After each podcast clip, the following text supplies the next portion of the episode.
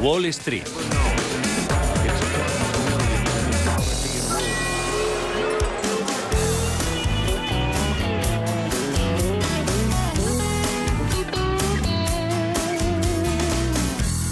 Muy buenas tardes y bienvenidos a una nueva edición de cierre de mercados. Miércoles de caídas por encima del punto porcentual en Wall Street tras el rally alcista de las dos últimas jornadas que ha permitido, recordemos, a los índices norteamericanos recuperar más de un 5% en dos sesiones después de haber cerrado el viernes el mes de septiembre con un gran desplome y en mínimos de 2020. En tiempo real, el índice que más está cayendo es el tecnológico Nasdaq, se deja un 1,82% y se coloca por debajo de los 11.000 puntos, marca 10.000 972. SP500 perdiendo un 1,4%, 3.737 puntos. Dow Jones cae un 1,08 y marca 29.987 puntos. En cualquier caso, el foco de los inversores está hoy situado en la reunión de la OPEP Plus que se ha celebrado esta mañana. El organismo del mercado descuenta ya que el organismo haya decidido su mayor recorte de producción desde el año 2020. Se acaba de confirmar que son 2 millones de barriles menos al día a partir del mes de noviembre. Estamos pendientes de la rueda de prensa de la Organización de Exportadores de Petróleo que va a empezar en breves instantes.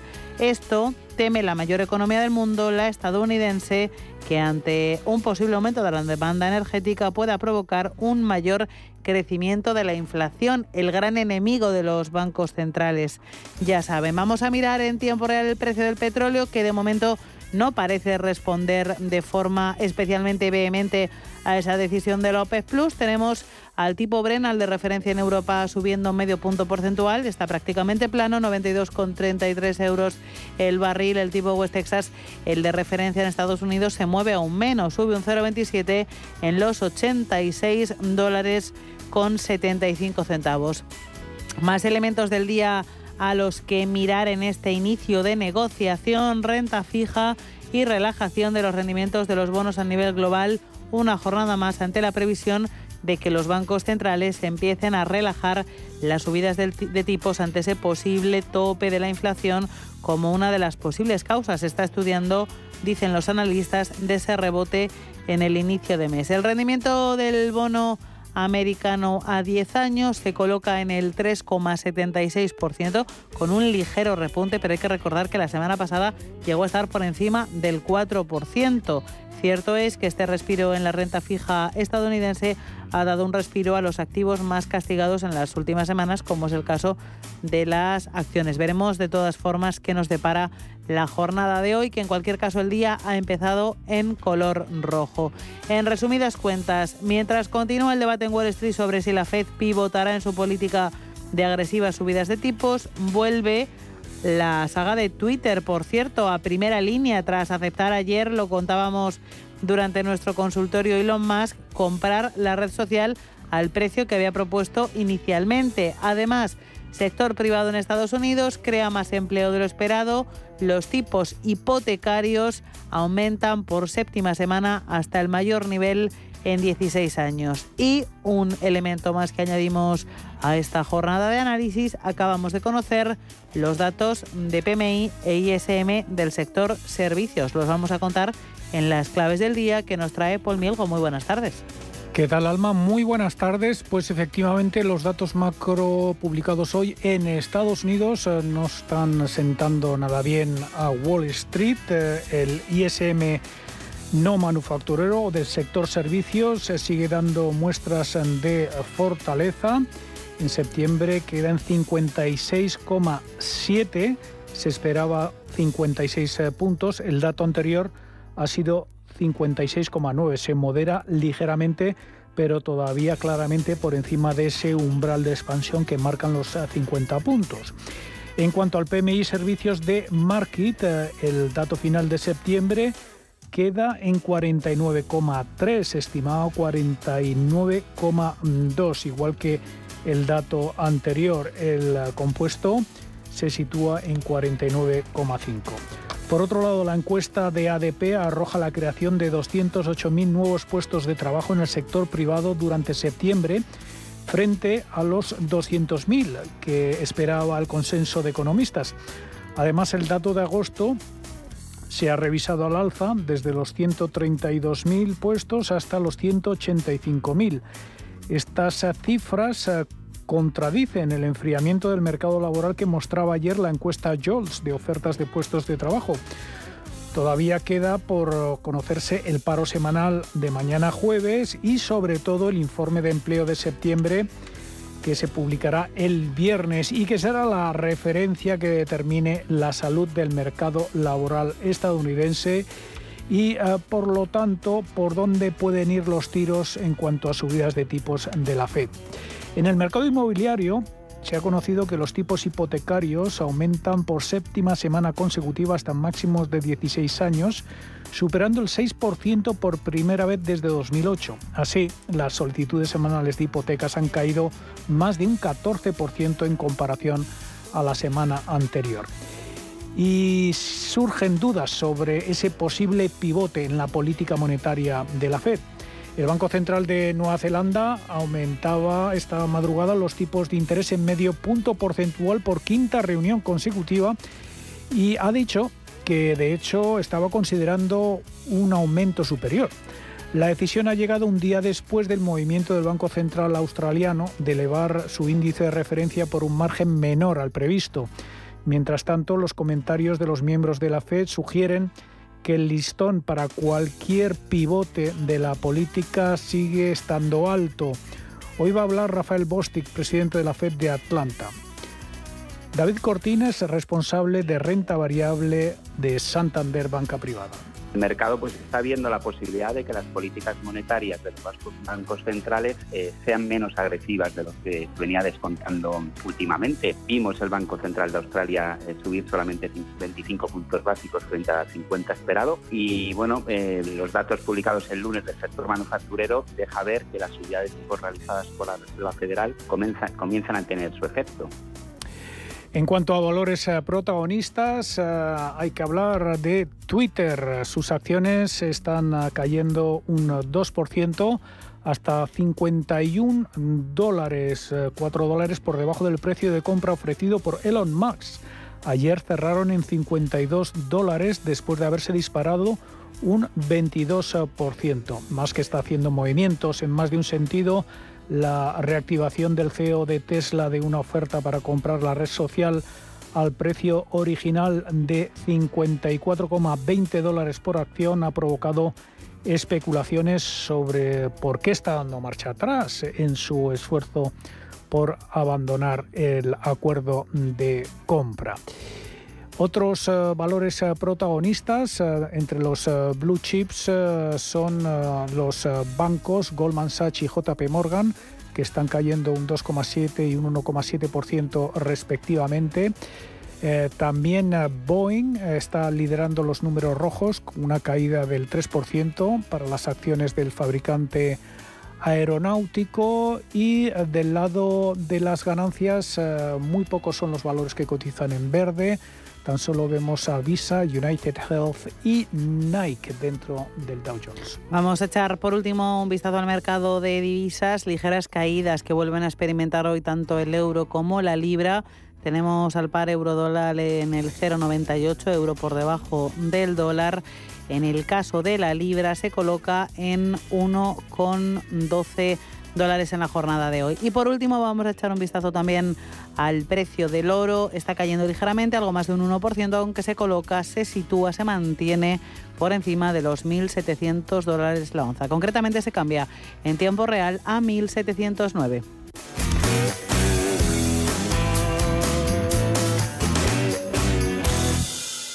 ¿Estás buscando un broker para operar en el mercado americano? Ven ahora y descubre en ebroker.es toda nuestra gama de opciones y futuros americanos, con tiempo real gratuito en todos los productos de CME Group, garantías intradía y comisiones muy competitivas.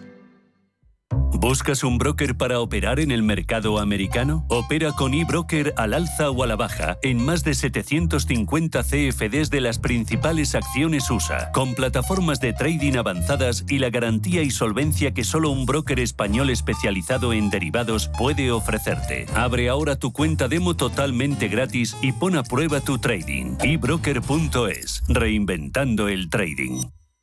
Si necesitas una tasación oficial para solicitar una hipoteca, para una herencia, para conocer el valor de tu patrimonio, tu empresa es Global, con V de valor. Somos una firma líder en tasaciones oficiales homologadas y en servicios integrales de valoración, ingeniería y consultoría inmobiliaria, con más de 35 años de experiencia, rapidez online, rigor y garantía de servicio. Recuerda, Global se escribe con V de valor. Global.es. Si caminas solo, irás más rápido. Si caminas acompañado, llegarás más lejos. Luna Sevilla es su asesor patrimonial de referencia. Prestando nuestros servicios como agentes de Caser Asesores Financieros, somos una empresa con amplia experiencia profesional y una clara apuesta por la formación de calidad, la información transparente y objetiva y por el asesoramiento financiero personalizado y continuado. Si desea más información, visite lunasevilla.es o llámenos al 91 762 3442. Un oasis en el centro de Madrid. En el Bar Royal del Hotel Princesa Plaza de Madrid encontrarás una increíble terraza donde disfrutar de los mejores cócteles en un agradable y refrescante ambiente rodeado de aromática vegetación. Ideal para ir con tu pareja, pasar un buen rato con tus amigos o para ir de afterwork. Consulta el programa especial de música en vivo en princesaplaza.com. Hotel Princesa Plaza Madrid, Princesa 40. Hoy en día, encontrar la herramienta que pueda resistir el paso del tiempo es fundamental en la renta fija. Es por eso que MFS Investment Management adopta un enfoque Active 360. Visite mfs.com barra Active 360. Cuidado con la sopa que quema. Siempre hay alguien que cuida de ti. En Autocontrol, anunciantes, agencias y medios, llevamos 25 años trabajando por una publicidad responsable. Campaña financiada por el Programa de Consumidores 2014-2020 de la Unión Europea. Visión global con la generación Silver, la generación que emprende, que se digitaliza, que se reincorpora al mundo laboral y que se reinventa profesionalmente. Porque el talento sí tiene edad, queremos sacarle el máximo partido a su experiencia. Recuerde, los martes tiene una cita a las ocho y media de la tarde en Visión Global, con nosotros y con los senior.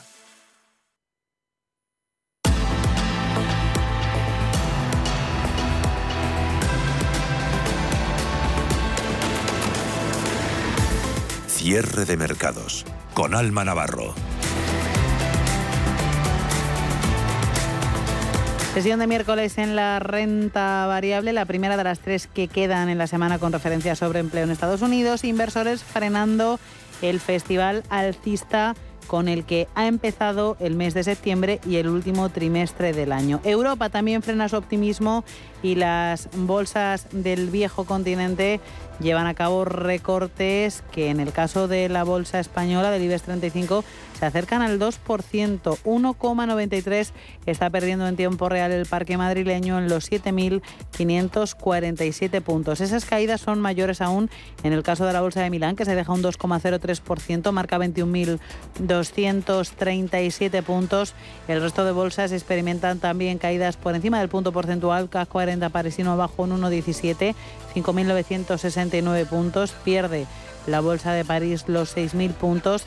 El DAX alemán pierde los 12.500, marca 12.494 con una caída del 1,4%. La que menos está perdiendo en tiempo real Parece que las palabras de Liz le han podido tranquilizar la primera ministra británica, que ha dicho que su objetivo es seguir adelante con sus planes, gobernar 0,84% abajo, 7.026 puntos es lo que vemos en tiempo real. A las puertas del inicio de la nueva temporada de presentación de resultados, el goteo de referencias empresariales del viejo continente arroja ciertos motivos para la cautela. Nos vamos a fijar en varias empresas. Por un lado, La danesa Van y Olufsen recibe a la baja la presentación de sus cuentas, está cayendo en tiempo real en el, mercado un 8,3%. La minorista británica Tesco ha rebajado previsiones gracias a unas cifras más sólidas de lo esperado en su flujo de caja. Está cayendo, aunque lo hace menos, un 3,6% abajo en tiempo real. En la Bolsa de París nos fijamos en el fabricante de tubos Baluguec, que sufre para digerir la emisión de nuevas acciones con descuentos, está dejando un 4% en tiempo real. También miramos al sector turístico, aerolíneas, disparado ayer también aquí en España. Sin embargo, en este caso acusa el desplome que hoy se está, está sufriendo la compañía FLIR tras anunciar que reducirá la mitad su actividad durante la temporada de invierno. Está perdiendo la compañía un 4,35% en tiempo real. Esa es la actualidad de los mercados en tiempo real, hoy muy pendientes de esa decisión por parte de la OPEC Plus de recortar de forma histórica 2 millones de barriles de petróleo al día, algo que preocupa a Estados Unidos porque podría impactar sobre la inflación. En cualquier caso, vamos a tratar otros asuntos hoy en el programa que vamos a resumir ya en titulares.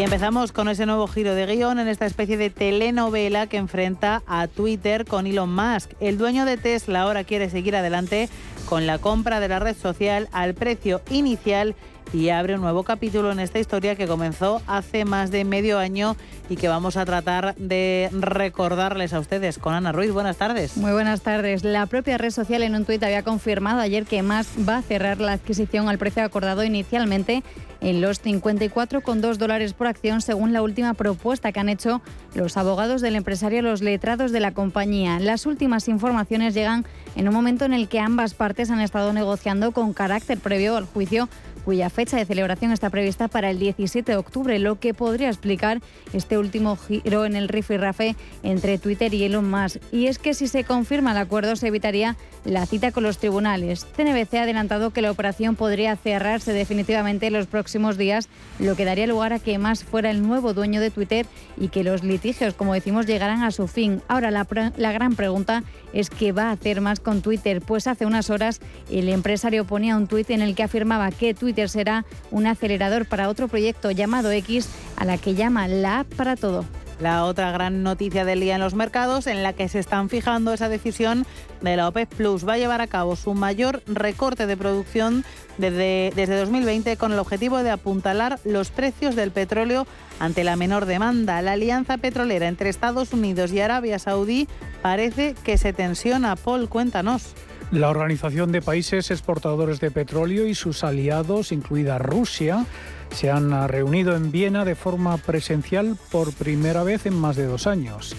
La alianza de 23 naciones decide recortar la producción en 2 millones de barriles diarios, su mayor recorte desde 2020, mientras intenta estabilizar los precios del crudo. Un gran recorte eh, corre el riesgo de agregar otro impacto a la economía mundial que ya está lidiando con una elevada inflación impulsada por los eh, costes de la energía. Mientras eh, que la demanda de petróleo en China, el mayor importador del mundo, puede aumentar en los próximos meses. La medida del cártel petrolero se enfrenta al rechazo de Estados Unidos que critica la postura de Arabia Saudí en favor de Rusia. El futuro del barril West Texas eh, ha reaccionado con eh, leves eh, repuntes en torno al 0,7%. Ahora tenemos el West Texas en los 86 dólares con 37 centavos, cediendo ya un 0,17%.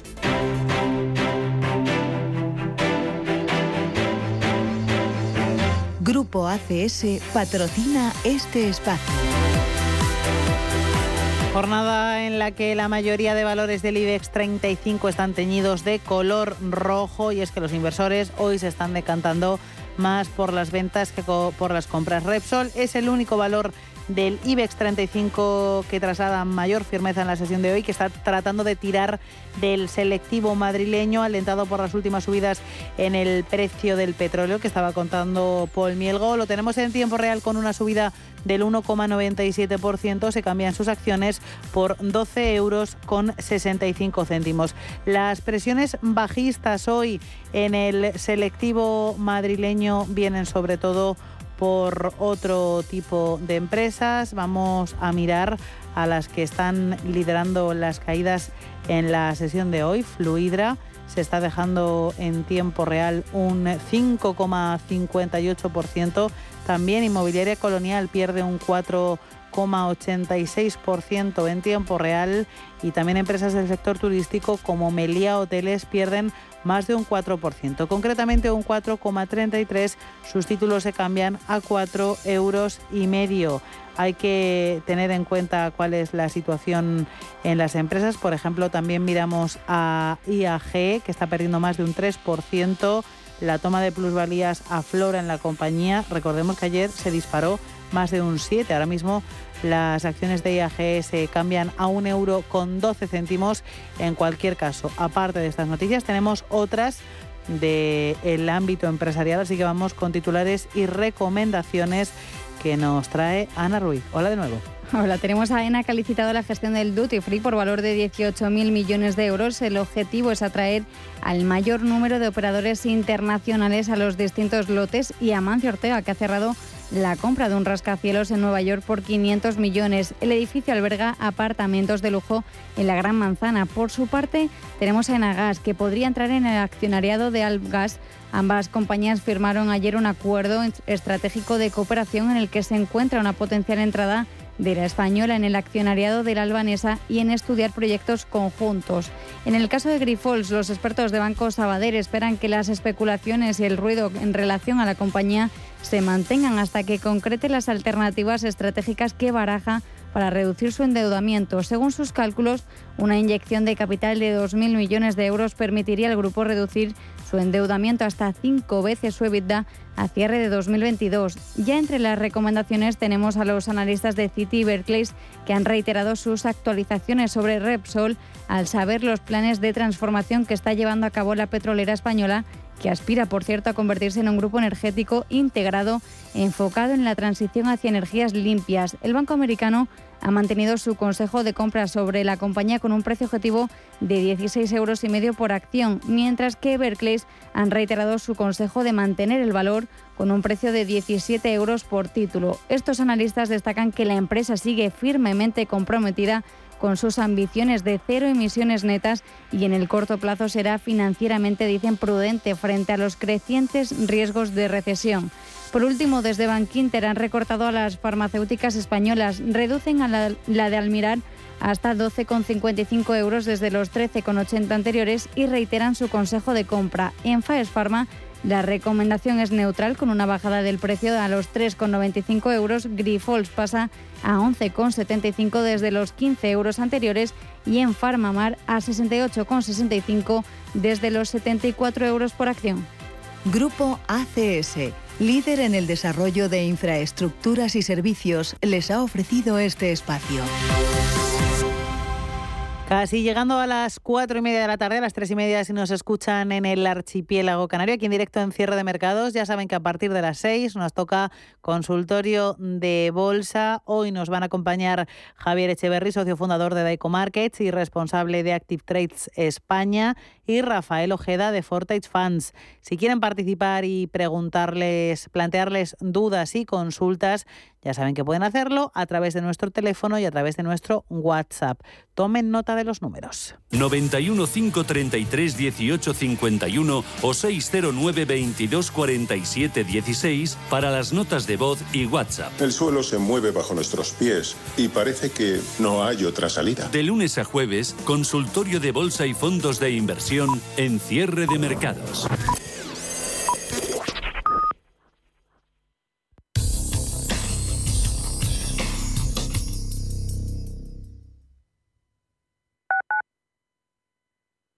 Los mercados financieros.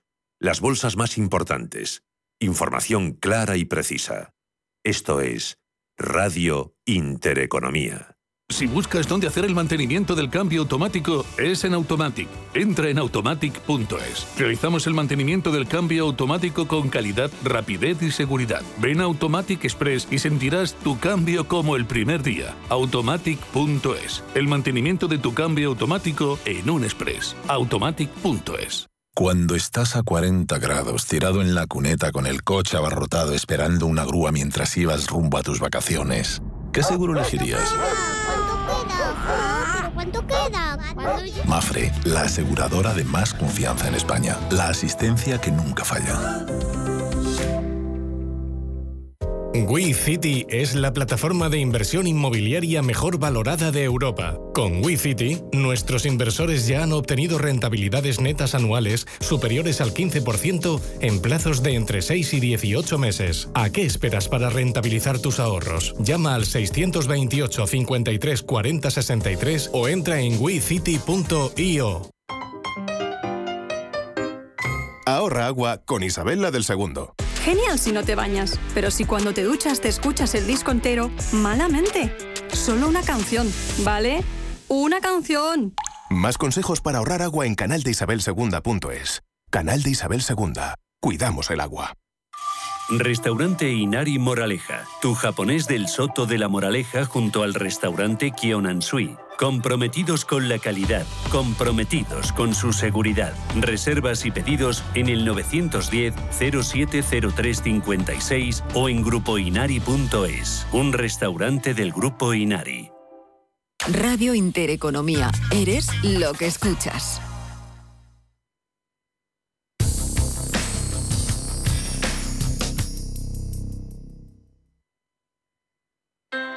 Low interest rates are a symptom of a weak economy. The longer the uncertainty uh, lasts, the costlier it will be for the economy. The output is stronger, a fatigue uh, on, on the shoulders of people. Expansión y ciclo. Cierre de mercados.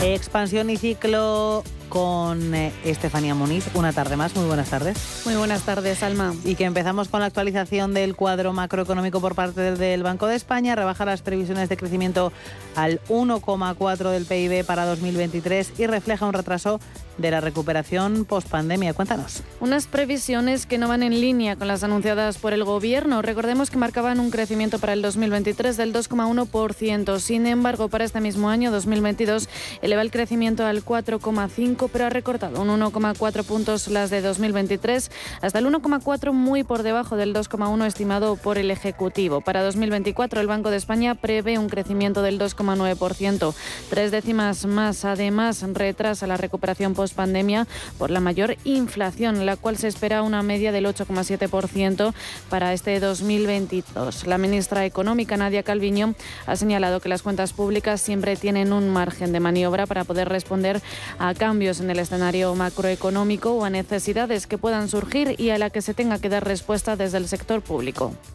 Vamos a aprovechar el crecimiento económico, la creación de empleo y la buena evolución de los ingresos presupuestarios que estamos viendo ya muy potente en 2021 y en 2022. Vamos a aprovecharlos justamente para reforzar todo el resto de los elementos y para seguir reduciendo el déficit y la ratio de deuda sobre el PIB, porque esto es lo que tiene que hacer un gobierno responsable, no con los ciudadanos de ahora o no solo con los de ahora, también con las generaciones futuras. Desde la oposición del gobierno ya hay reacciones. La portavoz parlamentaria Cuca Gamarra habla de una enmienda la totalidad del cuadro macroeconómico del Estado hoy bate un, triste, un triste récord, ¿no? Y es si el año pasado tardó tres días en que eh, las instituciones económicas pues tumbaran lo que era el cuadro macroeconómico de los presupuestos generales del Estado.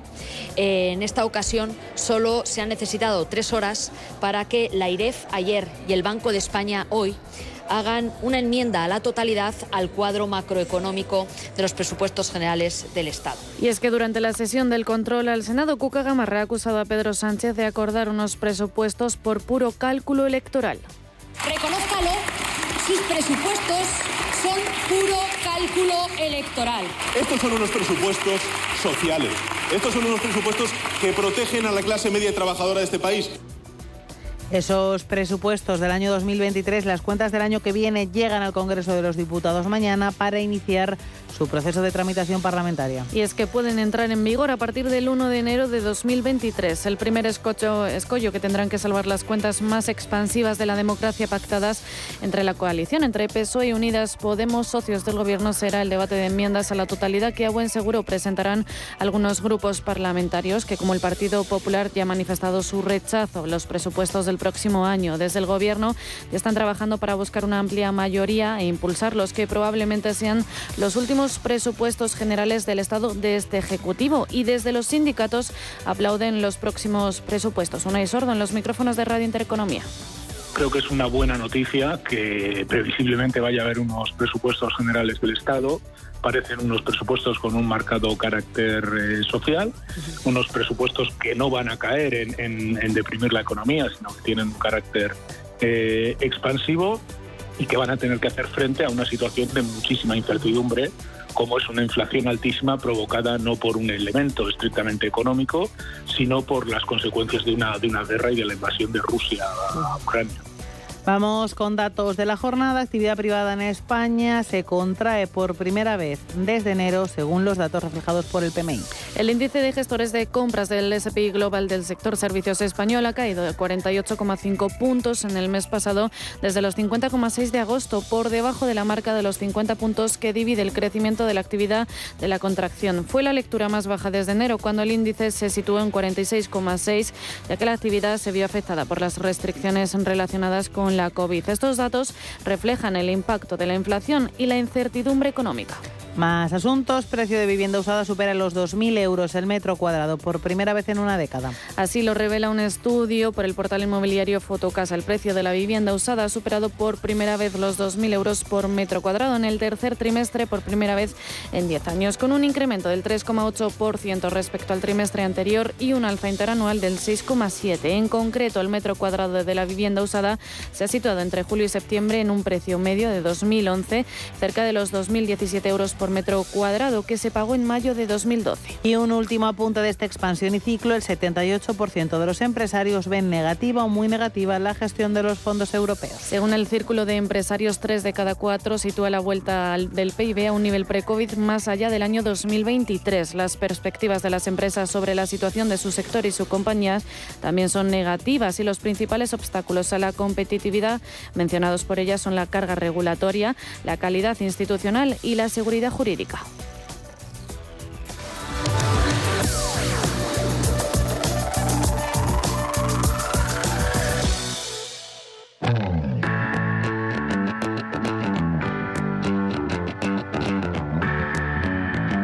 En Intereconomía, la tertulia de cierre de mercados.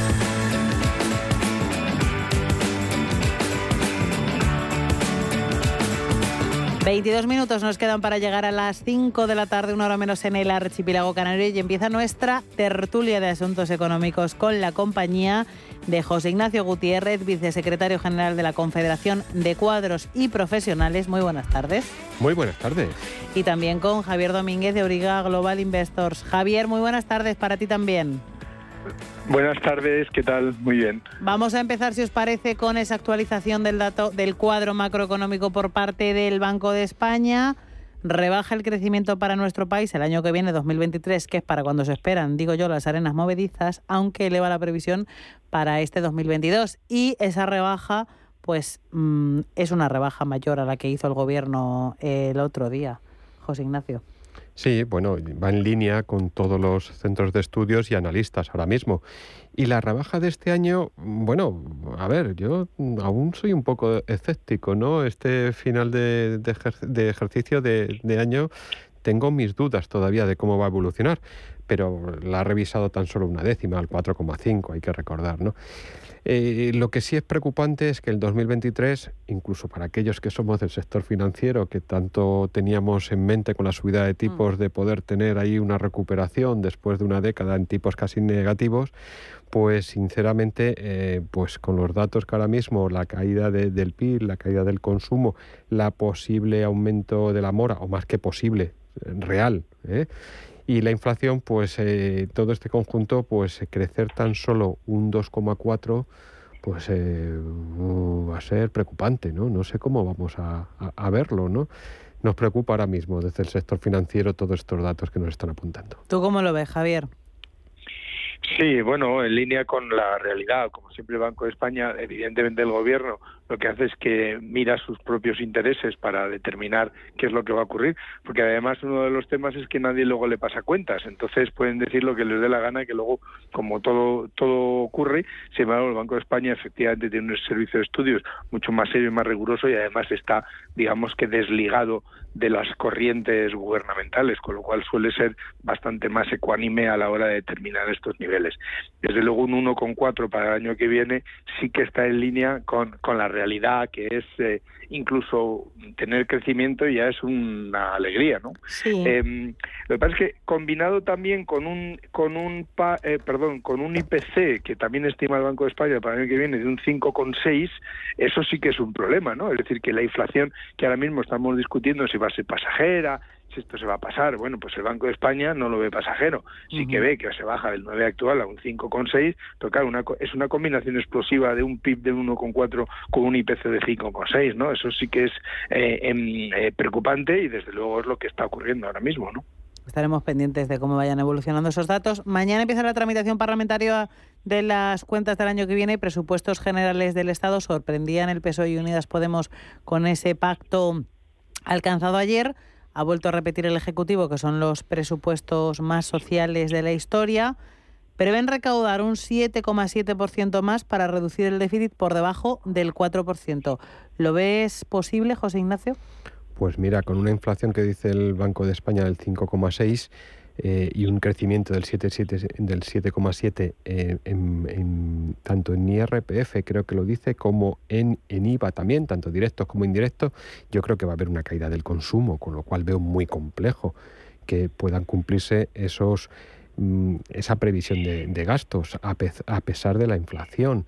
Y sobre todo porque eh, el problema principal que vamos a tener es que eh, al no haber deflación del IRPF, al no haber una subida salarial que parece que se va a situar en torno a un 3,5 en, en, en el próximo ejercicio también de, medias entre sector público y privado, yo no veo una capacidad de las rentas en España para mantener ese nivel de consumo y mantener ese nivel de ingreso. Yo creo que es excepcional el año 2022 por razones de la inflación. Yo creo que la primera ministra de Hacienda, creo que ya lo he dicho, que cumple el objetivo de ingresos en, toda la democracia, ¿eh?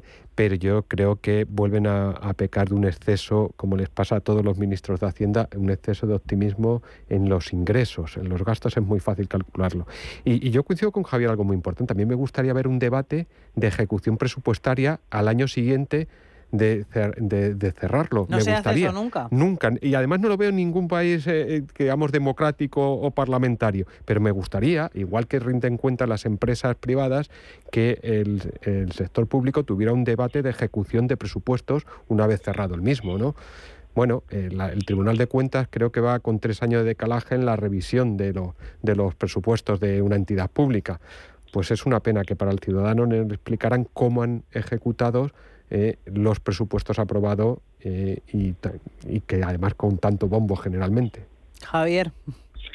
Efectivamente, los presupuestos sin seguimiento son solo florituras. Entonces, yo creo que precisamente, y, y, como siempre, el aparato del gobierno lo ha entendido muy bien. Es si tú empiezas a hablar de los presupuestos ahora, en principio del mes de octubre, eh, lo que te garantiza es, es como tres meses de hablar de lo único, que es lo de los presupuestos, los sociales que son, el techo del gasto. Claro, porque primero, ayer se anunció que se habían puesto de acuerdo las dos partes del gobierno, Podemos con PSOE. Hoy se anunciaba que iban al Consejo de Ministros, donde se aprobará. Luego hay que pasar todos los trámites parlamentarios. Luego entran las mociones de uno y otro. O sea, es nos garantizamos tres meses de hablar de los presupuestos, los cuales luego no sirven para nada, porque nadie los sigue, de manera que entonces no se cumplen jamás, no están nunca, sí que se cumple, que efectivamente, bueno, el techo de gasto es un escandalazo, gastarse 200.000 millones este año, pues es que es eh, un 1,1% por encima de lo del año pasado, más luego luego en esos incluyen 25.000 millones de los fondos europeos, los cuales nadie sabe dónde están, porque recordemos que en este año 2020, perdón, el 22, teníamos en los presupuestos generales de Estado 27.000 millones gastados, ingresados y gastados de los fondos europeos de Next Generation, los cuales no se saben dónde está, porque em, eh, como no se hace tampoco un seguimiento de dónde está el dinero, se está hablando de solo, a lo mejor, eh, que se han desplegado solo 6.000 sobre los 27.000, pero bueno, también es una de las grandes eh, interrogantes que hay sobre esto. De manera que entonces es el, es el perfecto em, eh, aparato de propaganda del gobierno durante tres años, digo tres meses hablando de esta historia que luego no va a ningún lado, porque lo cierto es así. ¿Qué es lo único que nos van diciendo? Que son muy sociales, que se va a gastar a los pensionistas una locura, un ocho y medio, un 9% de su vida, que es absolutamente inabordable, que se va a aumentar la deuda pública y este año ha aumentado netas 50.000 millones, quiere decir que vamos a tener eh, probablemente el año 2023 otros 50.000 o más millones. De manera que se convierte en una locura de sin razón, porque insisto que si se hicieran todos los trimestres pues un seguimiento como se hace en las compañías, seguimiento presupuestario, pues puedes ajustar o desajustar. En fin, un aparato de, de, propaganda más. Imagínate que estuvieran tres años hablando de los presupuestos en el día de la marmota. Exacto, tal cual, tal cual. Vamos a ascender hacia la Unión Europea, Bruselas que dice hoy de nuevo que prepara una reforma estructural del mercado energético y se anunciaba que dentro de las sanciones nuevas, ese paquete que preparan contra Rusia, se va a incluir un tope al precio del petróleo ruso, pero lo que no se toca de momento, no se quiere tocar, es el tope al precio del gas, ni el ruso ni el resto. Os pregunto para cuándo esa reforma del mercado energético, porque tengo la sensación de que no paran de lanzarlo, no paran de hablar de urgencia, pero no se avanza absolutamente nada. El viernes no hubo apenas avances concretos en, la reunión de ministros de energía. No, es, tremendamente difícil ponerlos de acuerdo. Mira, yo vengo diciendo, y lo he dicho en esta mesa, eh, si tenemos un problema con el mercado de energía, lo primero que hay que hacer ¿eh? es modificar el sistema de fijación de precios. Y tampoco se ponen de acuerdo en ellos. Si se están generando unos beneficios extraordinarios, pues en vez de recaudar unos beneficios extraordinarios, recaudar sobre esos beneficios extraordinarios, modifiquemos el sistema de fijación y dejemos esos 144.000 millones de euros, que me parece una borrada, en el bolsillo de, los, de las personas, de los consumidores. Ese es el primer, el, digamos, el factor más social o más justo que podían llevar a cabo en, en la Unión Europea no se ponen de acuerdo. Es tremendamente dispar la política energética en la Unión Europea y no hay manera. Y cualquier acuerdo va largo. Y largo en este momento no nos sirve en la Unión Europea porque tenemos una crisis energética que pone en peligro, pero ya no es una cuestión de crecimiento o no crecimiento, es que pone en peligro la vida de las personas. En España a lo mejor no lo vamos a sufrir tanto, pero es que en Centro Europa, con días de 20, 25 y 30 grados bajo cero, que a mí me ha, tocado vivirlo en algún momento, allá sí tienen un problema. Y parece que es que no acabamos de, darnos cuenta. Yo creo que eh, sería fundamental en el mecanismo de fijación de precios eliminar eh, la ponderancia tan importante que tiene ahora mismo el gas y pagar cada energía por el coste eh, más un beneficio razonable por el coste de generación real. Pero bueno, esto necesita ponerlo, ponerse de acuerdo y en Europa es muy complejo la materia energética. Y el problema es que quien está en el centro, el, eh, en el centro del problema está Alemania, ahí es donde está el gran debate. Javier. Sí, eh, evidentemente, mira, en nuestra, en, en la factura de cada uno de los españoles de, la, de, electricidad, según nos llega de nuestra compañía distribuidora, viene el mix de cuánto se ha producido en el año 2021, cuál es el, cómo se reparte la generación de energía en, en España. Resulta que el gas natural, y yo digo que eh, invito a todos a que lo miren su propia factura. En la segunda página es una tarta. Bueno, el 17,9% de la energía generada en España procede del gas natural. Entonces dices, bueno, y luego de la de la renovable un 46, de la cogeneración un 3, de la nuclear un 21%, de manera que resulta que, en línea con lo que está diciendo José Ignacio, es porque no hacemos una contabilidad analítica y decidimos cobrar cada la energía al precio de su generación. Entonces tú te cambiarás de compañía dependiendo de si eh, cuanto más gas tengas, más cara va a ser tu, tu factura. De manera que, ¿por qué el 17,9% de la generación en España que procede del gas natural es la que afecta al precio del 100% de la energía consumida en España? Es, o sea, es que no me alcanza a saber por qué no, no en Bruselas o en Madrid o en, en San Sadurní de Noya se decide que lo que hay que hacer es cobrar la energía al precio de cómo se genera y tú eres el que tendrás que elegir la compañía que te lo provea o que la genera más barata. Es bastante simple. Bueno, pues ahí tenemos a von der Leyen hablando de pájaros y flores, de que si el, precio índice que se está utilizando no es el correcto, lo que no es el correcto es la, el, el cómo se hace el mix energético y cómo se cobra en base a ese mix energético, porque hay una contabilidad súper detallada que te pretenden detallártela, ya digo, en la factura, pero luego resulta que a la hora de cobrar no lo cobra nadie, no sé, no se sigue. Son cosas eh, en manos de quién estamos, de nuevo. Von der Leyen, señora, oiga, que esto es mucho más fácil, parece. Sí, sí, parece. Hoy Olaf Scholz ha dicho hay que recortar los beneficios excesivos y usar el dinero para bajar el precio de la energía. Podría haberlo dicho Pedro Sánchez. Mm, bueno, es que, a ver, em, yo creo que ahí hay sensibilidades diferentes, aunque ideologías similares, pero hay un concepto muy diferente. En España es un tema de recaudación. ¿Eh? Ahí hablan de mm, rebajar el coste energético. Son conceptos completamente diferentes. ¿eh? Eh, un efecto, y hay que decirlo muy claro, el efecto recaudación no puede tener un efecto finalista, es decir, no puede ir, si se recauda no, por vía impuesto, no puede ir a un, destino finalista como pudiera ser rebajar el coste energético, al menos tal y como legislativamente ¿eh? Eh, jurídicamente está en España. Entonces ahí tendríamos un problema en España. No sé cómo lo aborda, no conozco ahora mismo la legislación alemana en esta en cuestión eh, fiscal, pero vamos, aquellos que estudiamos derecho comparado en su momento en la carrera, pues derecho internacional, que es derecho comparado, pues sería un factor muy importante a tener en cuenta y ver esa, esa fiscalidad alemana si pudieran ellos destinar una recaudación fiscal a reducir eh, eh, un efecto como es el coste energético. En España no, no tendríamos esa posibilidad. Tendríamos que tener, eh, digamos que podríamos, se podrían aprobar bonificaciones o ayudas directas, que este gobierno tiene como alergia a ese concepto de ayudas directas diferentes aspectos, ¿no? Pero no podría tener un efecto finalista esa, esa recaudación. Sí, ahí es donde está uno de los grandes problemas, que cada país tiene hasta un marco, o sea, un marco legal en el que adoptar este tipo de medidas de forma diferente, ¿no?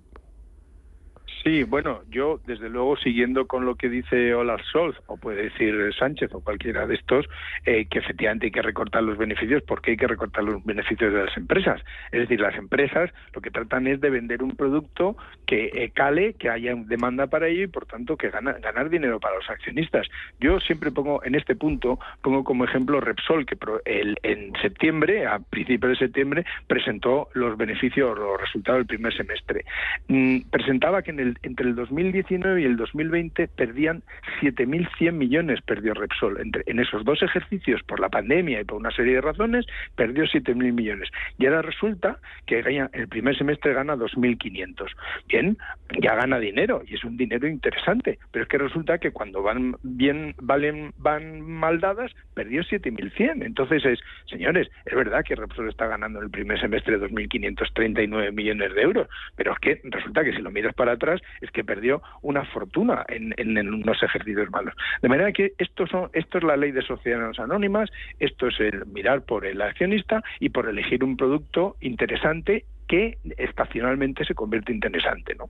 Pues eh, yo creo que recortar los beneficios no es malo, lo único que hay que hacer es, en todo caso, indiciar bien los precios y mirar que el precio de los mercados sean transparentes y ecuánimes y que haya una, una eh, transparencia y una liquidez decente en donde se fijan los precios, ni más más ni más menos. Y por último, un último apunte brevito, quiero comentar con vosotros sobre Reino Unido esa tormenta política económica en la que está Liz desde que llegó a ser primera ministra hace una siesta, como quien dice.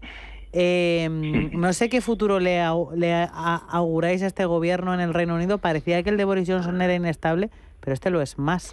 Y además desde casa, tiene problemas internos. Con el, con el, o sea, problemas internos dentro del Partido Conservador y el problema que se generó la semana pasada en los mercados. Bueno, eso, eh, eso se puede llamar precipitación política, es decir, cuando tú acabas de llegar y quieres ya marcar el territorio.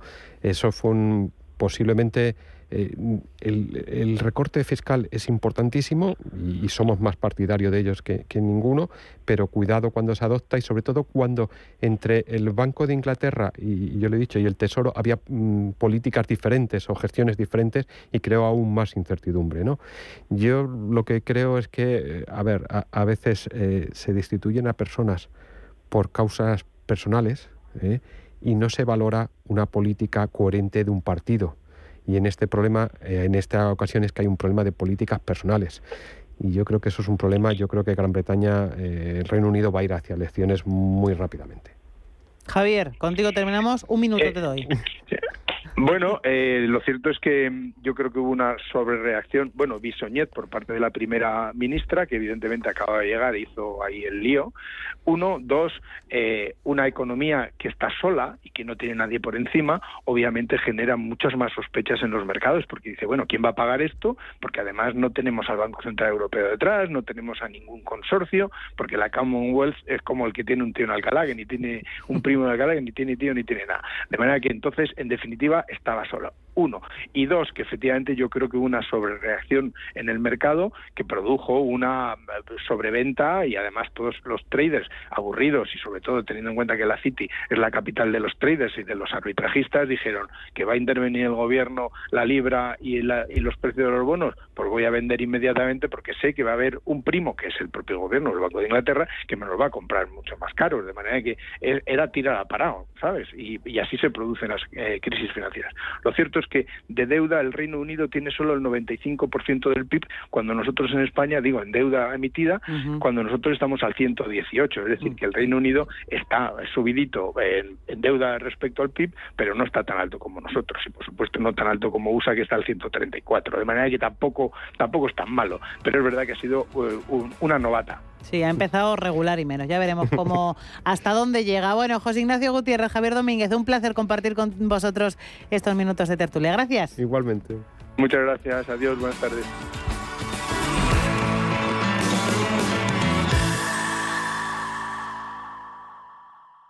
¿Buscando oficina? Con Loom diseñar tu oficina perfecta es muy fácil. Descubre las ubicaciones más premium en Madrid y Barcelona. Espacios innovadores, 100% flexibles y totalmente a medida. Entra en loom.es para saber más. Repetimos, loom.es. Prudencia, constancia, equilibrio y flexibilidad. Valores imprescindibles para una buena inversión. Gama de fondos Dunas Valor la gestión independiente que sabe cómo proteger al máximo su inversión en el mar financiero. Información publicitaria de productos financieros. Consultar la información legal en nuestra web dunascapital.com. ¿Buscas vehículo de renting para tu empresa? Alquiver.es. Todo lo que necesitas en una sola cuota y sin sorpresas. Deja la movilidad a Alquiver y preocúpate por tu negocio. Visita alquiver.es. Si mantienes la cabeza en su sitio, cuando a tu alrededor todos la pierden, si crees en ti mismo cuando otros dudan, el mundo del trading es tuyo. Trading 24 horas, un sinfín de oportunidades. Cuando ves la oportunidad, IG.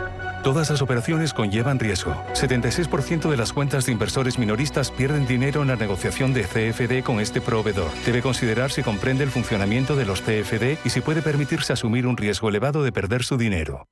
¿Interesado en bolsa? ¿No quieres pagar comisiones? XTB es tu broker. Compra acciones y ETFs en cualquier mercado con 0 euros de comisión hasta 100.000 euros. Abre tu cuenta 100% online en solo 15 minutos. XTB.es. Riesgo 6 de 6. Este número es indicativo del riesgo del producto, siendo 1 indicativo del menor riesgo y 6 del mayor riesgo. Las noches de lunes a jueves, en Radio Intereconomía, te convocamos a Disidencia Deportiva. Un programa diferente, influyente, apasionante, disidente y deportivo. Disidencia Deportiva, de lunes a jueves a las 11 de la noche, tu tertulia de deportes en Radio Intereconomía.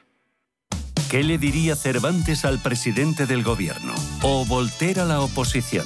Descúbrelo junto a toda la actividad cultural en el Marcapáginas, en Radio Intereconomía. Todos los martes a las 10 de la noche, el Marcapáginas, con David Felipe Arranz. Porque la cultura también podría ser divertida.